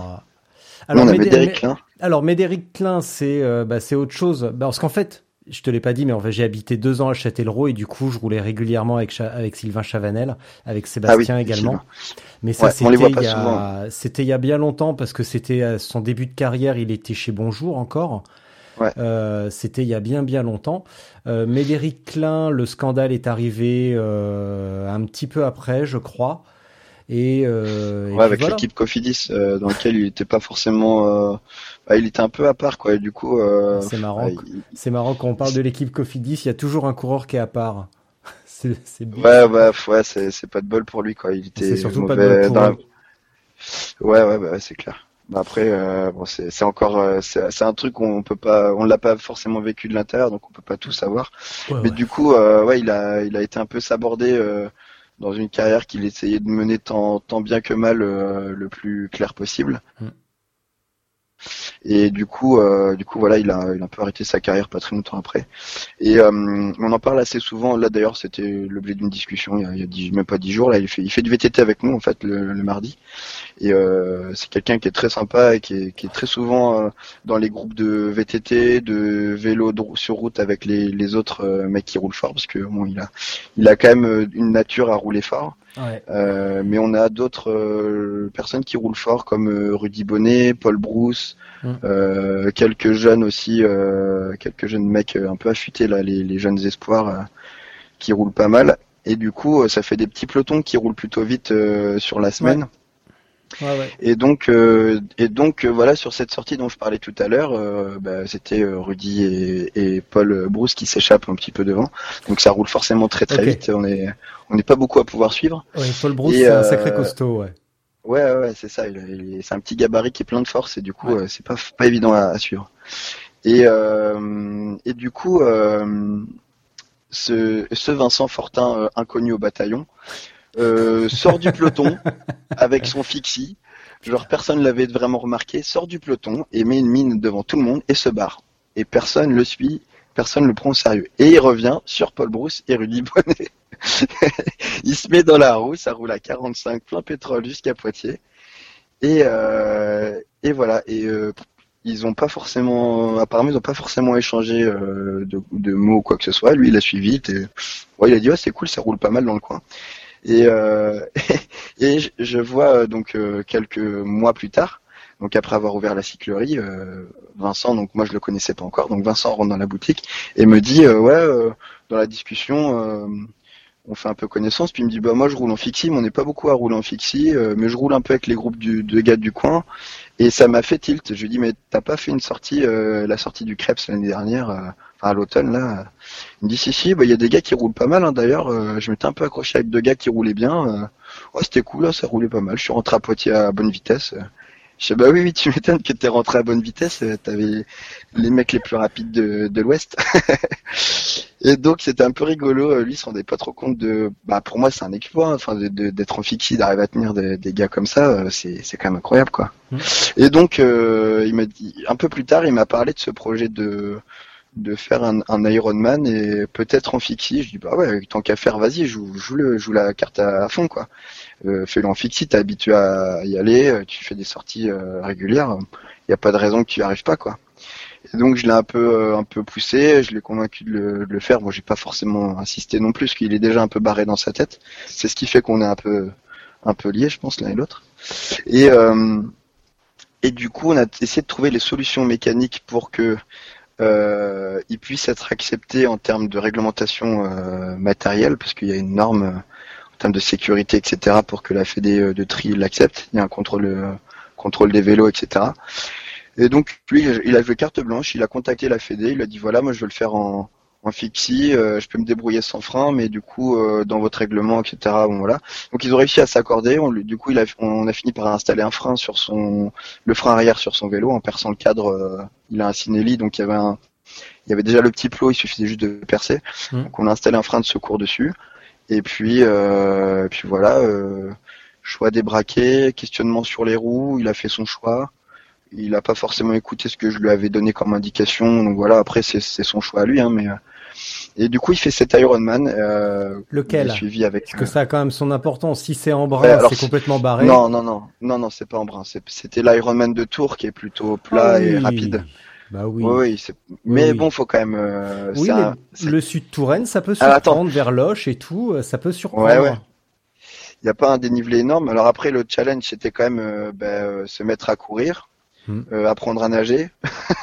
Ah oui, non mais Et, d'accord. et attends, après, et alors attends, et après, donc après, donc il y a le fixie. Et attention, quatre mois, quatre mois avant le, le- la date de l'Ironman, il se fait défoncer par une caisse, casse de la clavicule. Mhm. et donc euh, convalescence pendant un petit moment. Il a eu, euh, il a repris le vélo, je crois. Il a fait du home trainer euh, un mois et demi ou deux mois avant le la date de le, de, de l'Ironman. Il a réussi à s'en sortir, pas trop perdre de forme euh, sur le vélo. Par contre, euh, bah, le haut du corps, euh, ouais, il a un peu Ouais. pour la natation et tout, c'était un peu compliqué quoi. Mais il a fini, euh, il a fait son Ironman, il a fait, euh, je sais, je me rappelle plus de sa place, mais je sais que sur le vélo, il a fait une, une perf qui était tout à fait honorable. euh, je crois qu'il devait être à 36 ou 37 de moyenne, un truc comme ça. Ouais. Et il m'a avoué que effectivement, il aurait dû écouter mes conseils au niveau du développement parce qu'il avait une dent trop courte. Il, Il avait combien pouvait euh, il avait 50. euh, Attends, que je me trompe pas, je crois qu'il avait 50-15 Ouais. ou 51-15 et moi je lui avais conseillé de mettre le 14 derrière. Hmm. Et j'avais euh, j'avais mes roues mes roues de piste euh, de quand j'étais en région parisienne qui me restaient, des roues carbone à boyau euh, de piste avec un pignon de 15 et je lui dis bah là enfin moi j'aurais été toi j'aurais mis les roues de mes roues carbone dessus. Et il a hésité et il a il l'a pas fait. Et Il avait quoi finalement les comme roues roue? Il avait des je crois qu'il avait des Mich Pistard. Du classique quoi. Pas très haute donc. Pas très haute non, petit Ouais. profil. euh, Ouais, c'est con ça. Ça l'aurait Ouais, aidé. Ça l'aurait vraiment Ça aidé. l'aurait bien. Ouais, ouais, c'est clair. Bah après, bon, il partait un peu à l'inconnu et je peux comprendre Ouais, mais c'est cool. euh, C'est super cool. voilà, fallait, voulait minimiser aussi les, inco- les données inconnues, quoi. Rouler avec des roues qu'on connaît pas, euh, c'est pas évident, je peux comprendre. Puis- Donc voilà, il a fait son truc et, et, et c'était bien, quoi. Ouais. Et depuis, on se voit souvent. Après, il, il, enfin, il est venu m'acheter un gravel. Attends, attends, attends. Là, j'ai un, j'ai un petit souci avec le son. Ça, ça bidouillait. Qu'est-ce qui t'arrive, toi? Vas-y, dis quelque chose. Oui, oui, moi je t'entends. Ah, moi, je t'entends très très mal. Moi je t'entends bien. Attends. Je, cou- je coupe un instant, je te rappelle. Ouais, ok.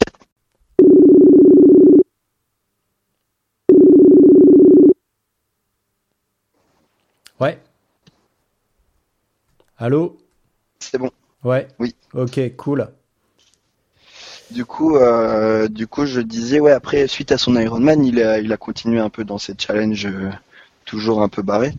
Et du coup, il est venu m'acheter un gravel en disant, ouais, je vais un peu voyager avec ma copine, puis je ferais bien euh, peut-être une French Divide un peu plus tard. Et en fait, il s'est pas forcément aligné sur la French Divide parce qu'au niveau des, des dates, ça correspondait pas. Mm. Mais il s'est aligné sur la Gravel Trobrez cette année, euh, année euh, très très difficile par la météo. Hein dont la plupart des concurrents euh, ont dû écourter et rentrer par le train et voilà donc il n'y en a pas beaucoup qui ont vraiment terminé et euh, dans le la- la- le petit mouchoir de poche de ceux qui ont terminé, euh, je crois qu'il est, il est de ceux qui ont fait, qui ont, ont fait, ont respecté la trace le plus fidèlement possible. D'accord. Euh, Bah, de donc. mémoire, euh, il a même, en fait, euh, ce qui est compliqué, bon, ça c'est Fred, euh, son organisation, c'est son organisation, mais comme il est tout seul, Fred, c'est très compliqué pour lui d'être un peu partout, et, et je pense qu'il a du mal à gérer un peu tous les concurrents, ce qui fait que euh, sur des conditions climatiques comme comme c'était le cas, euh, de prendre des décisions, de les faire appliquer, de contrôler que tout le monde soit en sécurité, c'est franchement trop compliqué. Je sais même pas comment ça a pu euh, finir correct, enfin dans des dans des je dirais dans des mesures à peu près euh, correctes. Mm. Mais euh, ça, gros respect pour lui parce que c'est vraiment difficile et je j'aurais pas voulu être à sa place à ce moment-là quoi. Ça devait être hyper embarrassant. Et du coup, euh, malheureusement, Vincent n'a pas, il n'a pas reçu une consigne. Je sais plus sur quel, euh, à quel, euh, à quel endroit euh, Fred avait conseillé de couper euh, la trace parce que c'était vraiment déjà trop technique et trop exposé au vent. Et du coup, Vincent s'est tapé 120 bornes de plus que les autres. Enfin, il a respecté la trace sur 120 bornes, Ouais. alors que les autres ont coupé au droit à travers pour rejoindre la trace un peu après. Bravo Voilà. Vincent. Du coup, j'en Et malgré tout, il arrive, au il, arrive au bout euh, vraiment euh, de la trace euh, avec pff, ouais, des plein de souvenirs et euh, en se disant je le ferai bien, je referai bien un truc comme ça, mais dans des conditions un peu plus clémentes et, et avec peut-être euh, une organisation un peu plus euh, plus cossue, avec, avec quelque chose de plus comment dire plus pas plus cadré, mais aussi un peu plus cadré quoi. Mm. Bon, au final, c'était un peu ça l'idée. Donc on risque de le voir se mettre sur euh, Peut-être cool. une French Divide ou peut-être euh, avec moi sur le la course euh, du Nord là d'ailleurs j'ai toujours pas mémorisé le nom de la course de Rémi euh, The North Trail. North Trail ok North à ne pas Trail. con- à ne pas confondre avec la Northscape Exactement. Ouais, c'est pas la même longueur, donc et puis c'est comme c'est pas tout à fait le même itinéraire, on risque pas de se tromper longtemps. Ça va. ouais c'est ça Euh, mon petit Philippe.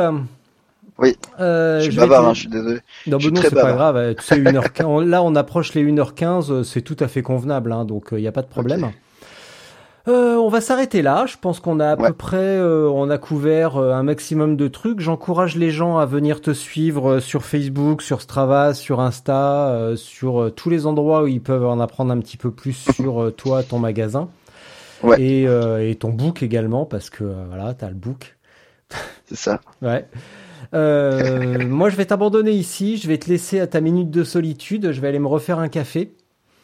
Génial. Donc je vais poser mon micro et tu dis ce que tu veux. Je reviens dans 2-3 minutes couper l'enregistrement. En attendant, euh, bah, je te remercie. Bravo pour euh, ton boulot, bravo pour la cyclerie.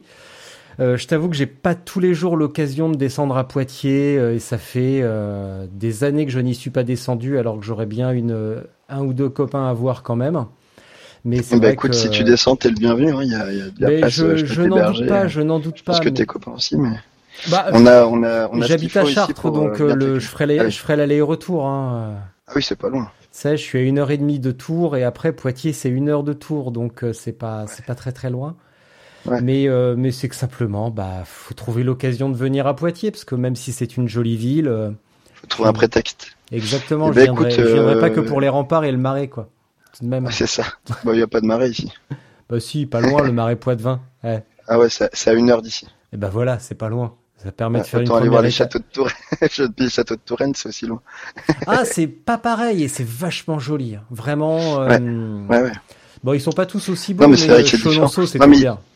Ici, on a tellement de trucs euh, autres que, enfin, a- c'est la région de Poitiers est vraiment chouette. Euh, Moi, j'ai vraiment adoré la redécouvrir. Euh, je la connaissais avec mes yeux de- d'enfant et d'adolescent. Et puis après avoir voyagé un peu partout, quand je suis revenu ici, je l'ai redécouvert avec mes yeux d'adulte. Et c'est vraiment un endroit que je, dans lequel je me sens bien. Alors déjà Mm. parce que c'est familier, mais aussi parce que j'ai l'impression de de connaître sans connaître et d'avoir sans arrêt besoin de redécouvrir et de- d'apprendre des choses pour compléter ce que je connaissais. Et du coup, il y a historiquement parlant, au niveau du patrimoine, au niveau de, de, enfin de, de, de- comment dire de l'archi- de l'architecture, il y a des, des milliers de choses à voir partout dans Poitiers et aux, aux alentours de Poitiers. Et que ce soit à Chauvigny où il y a le château des Aigles, euh, que ce soit les abbayes de Saint-Savin, etc. aux alentours où il y a quand même quelque quelque chose de très joli. Il y a des balades en canoë à faire sur euh, la Vienne, sur le Clin. Euh, on est bordé par trois rivières sur Poitiers, donc ça en fait une ville qui est hyper haute. euh, c'est sur un promontoire. Donc les gens qui connaissent pas, ils arrivent là, ils disent ah mais ça grimpe. Bah oui, c'est une vieille ville médiévale, donc forcément ça grimpe, c'est tout en haut. Les rues sont assez étroites, il y a des voies pavées, il y a des maisons à colombage, il y a euh, il y a des rivières, des petits coins super champêtres. C'est tout un peu aménagé. Ma boutique, elle est adossée à la muraille de Poitiers, qui est euh, qui est euh, vraiment sur le, le côté euh, Boivre, en fait, la rivière de la Boivre. Donc on, on est côté ouest et, euh, et donc voilà, on a on a vraiment plein plein de choses à voir, euh, des musées. Il y a, alors la Poitiers, elle est baptisée la ville aux 100 clochers. Donc il y a des églises, des baptistères, des cathédrales, des il y a des trucs partout. Donc pour les gens qui aiment l'architecture euh, et le, les églises, euh, il y a, ils sont ils seront servis. Et, euh, et donc voilà, il y a plein de balades à faire. Euh, faut pas hésiter. Il y a des bars pour les sorties. Il y a des, il y a notre club de vélo pour faire les guignols euh, le soir et boire des bières. Donc ça c'est toujours nous. Donc voilà, le, le club au passage, euh, j'ai créé, oui, j'ai créé un club qui s'appelle Vélo Sauvage Poitvin, où du coup on, on nous surnomme euh, très facilement les sauvages parce qu'on gueule un peu partout et, et qu'on va assez vite, un peu n'importe comment euh, dans, dans les bois. Et donc ça, ça, ça fait toujours un peu marrer les passants. Et donc voilà, et, euh, et on est toujours une bonne petite bande de 20-25 euh, gus à rouler en VTT ou en longue distance, sur, euh, dont certains étaient sur Paris-Brest-Paris là récemment. Donc voilà, il y a un petit peu de tout. euh, c'est une ville qui est vivante, c'est- assez sympa. Eh ben voilà, il est l'heure d'aller manger. Hein. Je vais vous souhaiter une bonne nuit. C'était un message de l'Office du tourisme de Poitiers. De Poitiers. Voilà, et surtout, non mais franchement, tu devrais avoir honte. Euh, tu n'as même pas parlé du futuroscope. Et tu sais quoi? Futuroscope. Tu viens Mais de le me rappeler. Le futuroscope se suffit à lui-même. Il y a tellement de pubs et d'encarts partout, à la télé et tout, Oui, que j'ai pas besoin d'en parler. Tout le monde sait que le cool. futuroscope est à, à 10 km de Poitiers, que c'est bien pour les grands comme pour les petits, parce que même nous, euh, moi, j'y vais presque tous les ans. À chaque fois, il y a une, euh, il y a une nouvelle attraction et, et c'est toujours très sympa de se faire un petit truc entre copains euh, où on peut y aller euh, voir des attractions. C'est, c'est assez, euh, c'est mouvementé mais pas trop. Ça convient vraiment à tout le monde. Il y a une touche de culture G qui est vraiment intéressante, euh, comme que ce soit pour les gens euh, qui aiment la, comment dire, la, les nouvelles technologies comme pour les autres. Il y en a vraiment pour tout le monde. C'est, ça permet de se distraire et c'est vraiment sympa. Et là, tu viens de me rappeler que quand j'étais au collège, on avait fait une sortie scolaire au, au, au Futuroscope et euh, j'avais vu le Tour de France en 360. C'était génial. Ah ouais? Ah ouais. Une cool, salle ça, circulaire. Euh, le, je crois que c'était le tour 89 en plus avec Greg Lemon et sa paire de Oakley, euh, les M-frame jaune fluo Ah ouais. que j'ai eu après. Euh, c'était trop cool. C'est mon seul souvenir du Futuroscope. En Après- 89, mais du coup, en 89, le, le, le Futuroscope avait deux ans du coup. C'était après. C'était après, Ah oui, forcément. C'était peut-être un ou deux ans après. Et c'était quand même, c'était quand même assez génial. Et c'est mon seul souvenir du parc. Et euh, mon seul souvenir du parc Astérix, c'est que je me suis fait chier dessus par un pigeon. Voilà, c'est tout. Voilà. Bon, Euh, bah, minute à- de à solitude choisir, parce que là, je viens de faire la mienne et je me sens extrêmement seul après cette petite confidence. Donc, euh, je vais me faire un café. Je viens recouper dans un instant. Merci, Vin- Ok, euh, donc- pff, merci Vincent. donc- ben si, oui, non, voilà. Vincent, merci il est- Vincent. il est, il est présent parmi nous euh, sans, par l'esprit. Exactement. Merci Vincent malgré tout de m'avoir présenté Philippe. C'était une super idée. Et merci Philippe pour ce long témoignage et euh, toutes ces bonnes idées et cette bonne énergie. Ok? Et La donc bise là, donc là, du, donc là, du coup, je parle tout seul pendant une minute, c'est ça? Bah t'as fait Non. ça déjà pendant 1h20 donc euh, ça va Ah pas ouais. changer. à tout à l'heure. Merci. Ouais, ça marche. À tout à l'heure. Ouais, ouais, ouais. Bon, ben voilà, c'était génial. J'ai eu l'impression de parler tout seul pendant une heure et demie. J'espère que vous n'êtes pas trop ennuyés. Euh, voilà, nous on est à Poitiers. Il faut pas hésiter à venir euh, nous rendre visite. Euh, Il y a des idées, des projets de, d'épreuves longue distance ou à étape euh, sur Poitiers par l'intermédiaire de notre club. Du coup, restez connectés au vélo sauvage Poitvin ou à la cyclerie café. Je pense qu'on en parlera d'ici de là début de l'année euh, 2020. Euh, après, voilà, si vous avez des questions, là, euh, je suis toujours disponible par la par le biais de la boutique euh, assez facilement. Vous tapez la cyclerie café sur Google, euh, vous trouverez tout ce qu'il faut, numéro de téléphone, adresse mail, site internet, page Facebook, euh, page Instagram, tout ce que vous voulez. Et donc voilà, j'espère que ça a été assez vivant, que vous avez eu quelques réponses à vos questions et que que je vous ai pas trop endormi. Euh, parce que le vélo c'est quand même pas fait pour dormir. Et donc voilà, voilà, Euh, profitez bien de toutes vos sorties et, euh, et voilà, on reste connecté euh, quand vous voulez. Les, le vélo c'est quand même un, outil qui permet de nous relier et, euh, et de voyager, de découvrir plein de choses.